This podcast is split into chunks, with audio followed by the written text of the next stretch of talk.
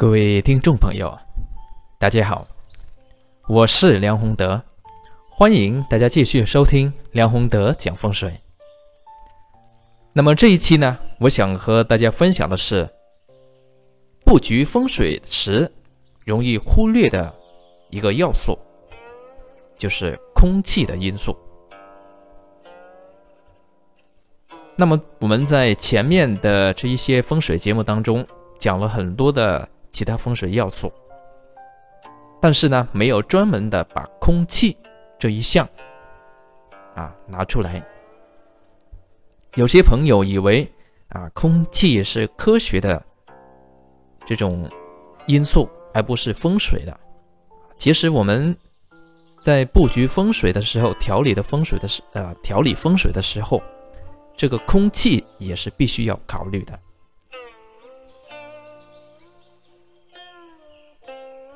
啊！有一次，就是一个风水实例啊。有一次呢，我去帮一个朋友看他家的风水的时候，一进门啊，就突然感到这个一股霉味，就是很潮很霉的这种气味啊，攻到鼻子里面。那像这样的房子呢，它同样也会伴随啊比较阴冷的这种氛围，或者带给人带给人呐比较阴冷一点的感觉。所以当时一进门，我都没有看其他的啊这些这个摆设啊等等，就直接跟那位朋友说：“你住进这个房子以后，家人会很容易得病。”而且是慢性病多，他当时的反馈是确实如此。那为什么会有这种断语，而且是正确的呢？啊，其实这个呢就涉及到我们上面所讲到的调理风水时容易忽略的这个要素——空气。我们知道哈，风水里面它。最大的就是讲阴阳，也就是说必须要讲阴阳平衡。那么在涉及阴阳平衡这个要素当中呢，它会有很多重要的啊这个选项或者重要的看法。但很多朋友不知道啊，在空气里面呢，同样呢也是有阴阳这种看法。我们刚才讲的。举的这个例子讲的这种情况呢，它其实啊就是碰到偏阴的这种气场了，也就是阴气太重，这个房子里面啊，因为一进到房子里面呢，就会有这种潮霉之气啊，潮湿闷热，还有点发霉的这种味道。那为什么会有这种气味呢？其实大家可以想象啊，那肯定是啊，这所房子它里面的空气，一个是不流通，第二个呢是啊比较潮，湿气比较重。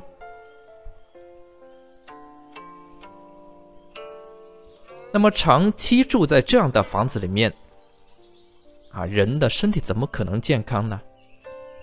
除了不健康，其实还会有另外的几方面影响啊。就是涉及到住在里面的人呢，会莫名的觉得沮丧、困顿、提不起精神。晚上有时候呢想千条路，但是到第二天呢起来一定是走回老路。那这这样的房子呢是更明显的。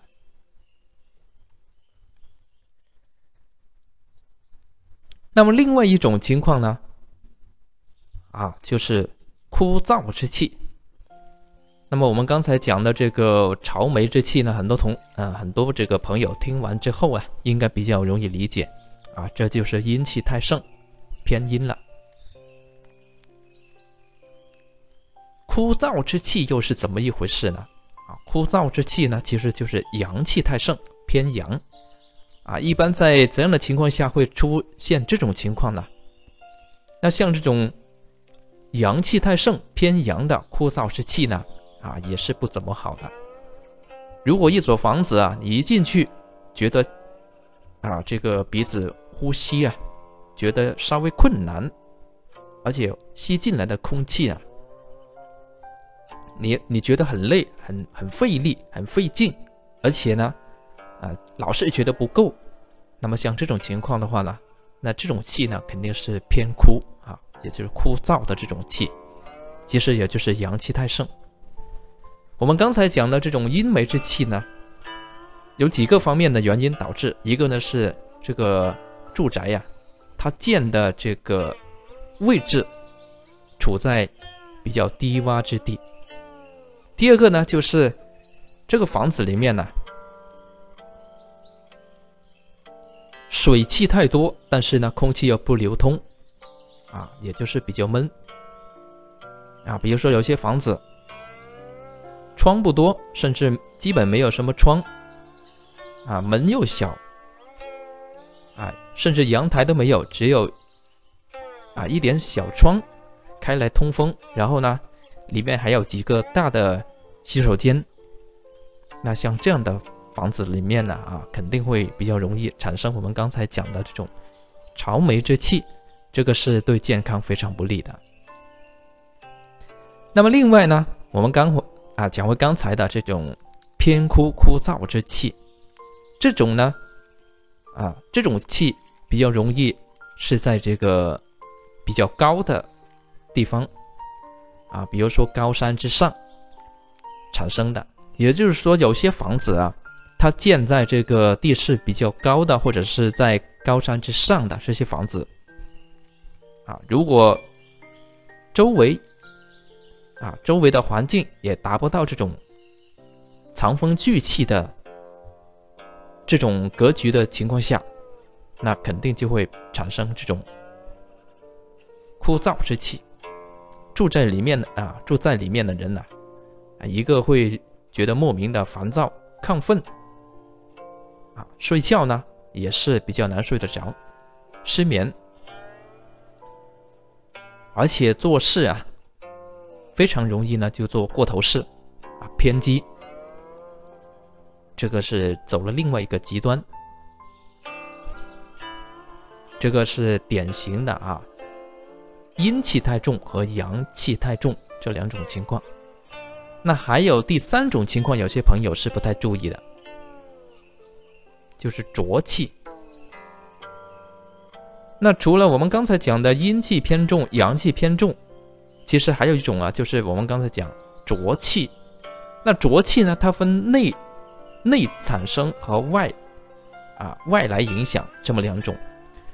内部产生呢，主要是啊有一些房子它比较封闭，而且还向北。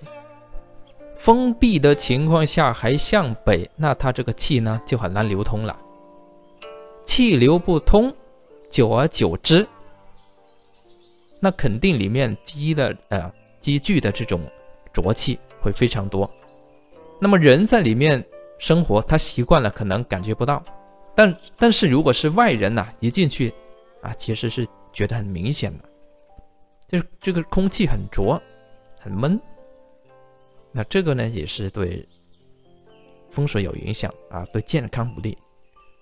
另外呢，就是有些朋友。他装了这个中央空调系统，去调节啊这个空气，这个本来是不错的啊，装这个中央空调系统可以调节空气嘛。但是如果他的房子啊相对比较封闭啊，也就是说这个空气流通啊不太流畅，那这个中央空调系统呢长期缺乏保养的情况下。那它调节的时候啊，出来这个气啊，藏污纳垢太多，也是会显得很浊。这个是内部啊产生的这种浊气。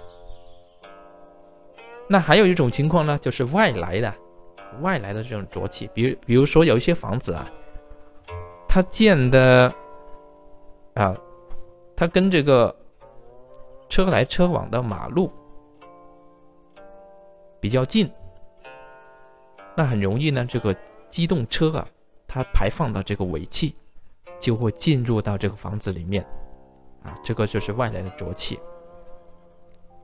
还有呢，有一些房子啊，它建的跟那一些会排放这个污气甚至是毒气的工厂或实验室比较近，那这种影响就更不用说了啊，就是住在里面会闻到这个工厂啊它排出来的这种味道。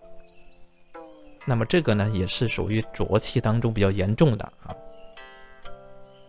还有一个呢是杂气啊，杂气呢就是很难闻的这个味道混杂在一起，然后呢这个流到屋子里面来啊，屋子里面来，像这个垃圾场啊、市场，或者是甚至是这个殡仪馆等等，都会有一些莫名的这个气味。如果这个房子靠得太近的话。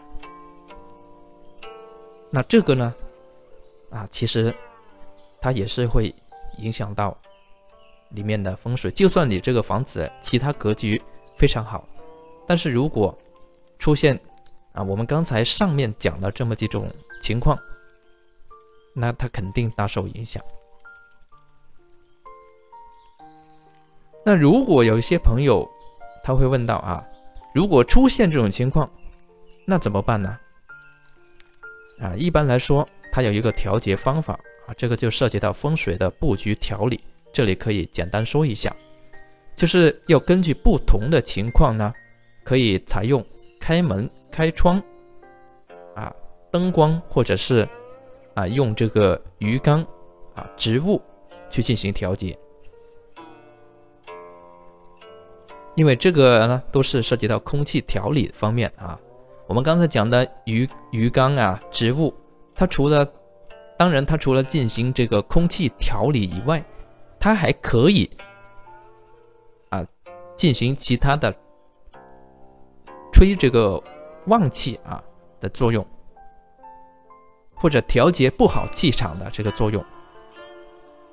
但是除了这个以外，它对于空气的调节，就是我们刚才上面讲的这几种。